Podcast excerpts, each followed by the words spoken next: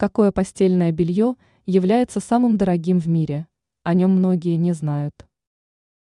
Качественное постельное белье никогда не стоило дешево, ведь для производства хорошего текстиля нужно использовать натуральные ткани. Поэтому комплекты обычно стоят немало. Однако речь все равно идет о доступных суммах, которые может отжалеть любая хозяйка в случае необходимости.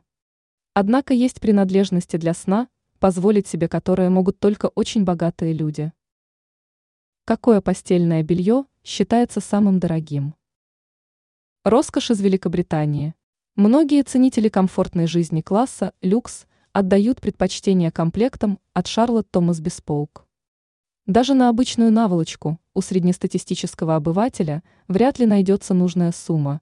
Аксессуар для сна будет стоить более 2000 долларов. А вот стандартный комплект обходится ценителям в сумму, превышающую 10 тысяч долларов.